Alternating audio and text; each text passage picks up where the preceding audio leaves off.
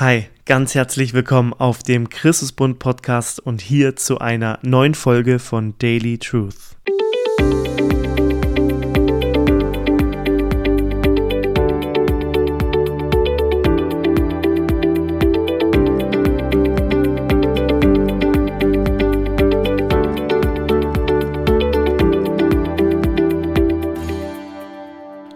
Ein Mann kam zu einer Gemeinde, um sich dort als Pastor und Prediger vorzustellen, und die Leiter vor Ort meinten, dass sie erstmal prüfen müssen, ob er auch fähig genug sei, diesen Dienst als Prediger auszuführen. Sie saßen da zusammen und einer der Ältesten begann die Runde und fragte ihn, ich nehme mal an, dass du deine Bibel ganz gut kennst. Was magst du denn an der Bibel am meisten?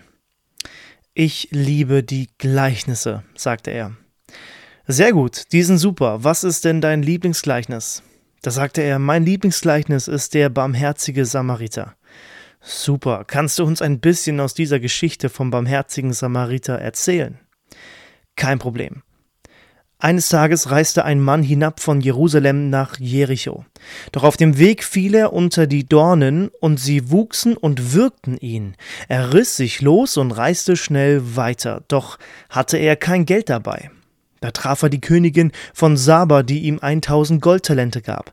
Er bekam zudem ihren Streitwagen und fuhr schnell davon. Doch seine Haare verfingen sich in einem Baum und er hing dort drei Tage und drei Nächte.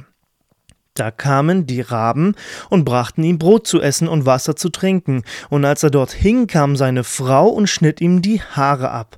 So fiel er auf den steinigen Boden, und es begann zu regnen vierzig Tage und vierzig Nächte. Er versteckte sich in einer Höhle, und als er weiterreiste, kam er endlich in Jericho an. Amen und Halleluja. Die Ältesten waren geschockt und sprachlos ich weiß gar nicht, was man da sagen würde. Kennt der Mann seine Bibel oder kennt er sie nicht? Er kennt zumindest viele Geschichten und doch kennt er die Bibel irgendwie nicht richtig. Er hat viel gehört, aber die Geschichten in ihrem Kontext, so wie sie wirklich geschehen sind, äh, davon hatte er anscheinend nicht so viel Ahnung. Ich möchte dir gerne einen Vers aus Römer 15, Vers 4 vorlesen. Und da schreibt Paulus, und alles, was die Schrift sagt, und was doch schon vor langer Zeit niedergeschrieben wurde, sagt sie unseretwegen. Wir sind es, die daraus lernen sollen. Wir sollen durch ihre Aussagen ermutigt werden, damit wir unbeirrbar durchhalten, bis sich unsere Hoffnung erfüllt. Paulus fasst zusammen, wozu das ganze Alte Testament geschrieben worden ist. Er sagt es da im Rückblick. Wir können heute im Rückblick auf die ganze Bibel diesen Vers anwenden und können herauslesen, wozu sie uns gegeben worden ist ja, in, in 2. Timotheus 3, Vers 16 folgende Verse, da könnt ihr auch nochmal ganz genau durchschauen, warum Gott uns die Bibel gegeben hat, welchen Auftrag sie hat. Paulus sagt an dieser Stelle, dass all diese Geschichten, die dieser ähm, angehende Pastor da total durcheinander gewürfelt hat, dass aber alles, was da aufgeschrieben wurde, das Ziel hat, uns im Glauben zu stärken, bis die Hoffnung vollkommen wird, damit wir ermutigt werden in der Nachfolge Jesus hinterher. Und ich oder mir begegnet es oft, dass man das eher negativ auffasst unter Christen, wenn man sich dazu anspornen möchte, diese ganzen Geschichten immer mehr kennenzulernen.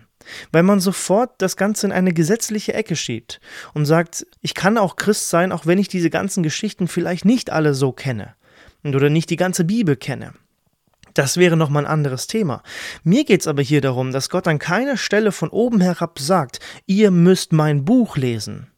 Was Gott sagt, ist, dass er möchte, dass seine Kinder Hoffnung haben und dass seine Kinder in ihrer Nachfolge ermutigt werden. Äh, deshalb haben wir diese ganzen Geschichten, die genauso passiert sind. Sie sollen uns ermutigen. Und dann heißt es auch sehr schön in Hebräer 11, das ist so das Kapitel, wo es um den Glauben ganz zentral geht und um Glaubensvorbilder aus der Vergangenheit. Da heißt es in Vers 1 und 2, was ist denn der Glaube?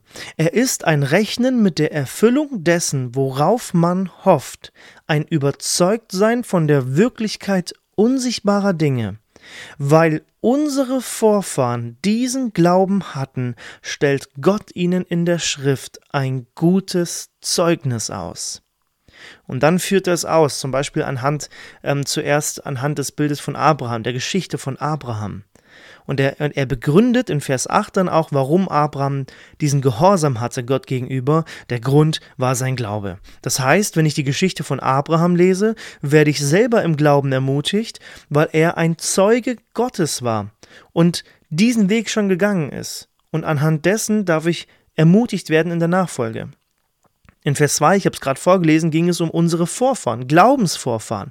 Und wenn ihr da das Kapitel weiterlest, werdet ihr sehen, ähm, da geht es um Abel, Henoch, Noah, Abraham, Isaac, Jakob, Josef, Mose, Rahab, Gideon, Barak, Simson, Jephthah, David, Samuel und die Propheten. Und die Frage, die ich dir und mir stellen möchte, kennen wir unsere Glaubensvorfahren und kennen wir ihr gutes Zeugnis? Kennen wir die Geschichten der Bibel? Und nochmal, diese Frage kommt nicht ähm, aus, aus einem Druck heraus. Davon müssen wir uns endgültig befreien. Ich frage mich manchmal, warum wir überhaupt darüber diskutieren, weil das Evangelium alles andere als diese falsche Art der Gesetzlichkeit ist. Das Evangelium befreit uns genau davor und befreit uns zu einem Leben der Hoffnung, in einem Leben der Freude, Jesus hinterher, der sein Leben für uns gegeben hat.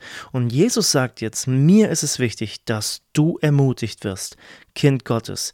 Und dafür habe ich dir nach Römer 15, Vers 4 diese Geschichten gegeben, dass du diese Zeugnisse lesen kannst, damit du ermutigt wirst. Denn da sind Glaubensmänner und Frauen schon vor dir, vorausgegangen, sind diesen Weg gegangen. Und das größte Vorbild, ganz klar, Hebräer 12, ist Jesus Christus, der Anfänger und Vollender des Glaubens, der uns vorausgegangen ist und der zur rechten Seite Gottes sitzt. Deswegen lasst uns Jesus anschauen, lasst uns uns mit ihm beschäftigen, lasst uns mit diesen, mit diesen Zeugnissen, lasst uns diese Zeugnisse einatmen. Lasst uns diese Männer und Frauen der Bibel kennenlernen so dass wir nicht diese ganzen Geschichten komplett durcheinander würfeln, sondern dass wir wissen, diese Stories, all das ist gegeben, damit wir Hoffnung haben in einer so hoffnungslosen Welt und auf Jesus schauen. Ich wünsche dir so sehr, dass du das erleben darfst, jeden Tag mehr. Bis bald.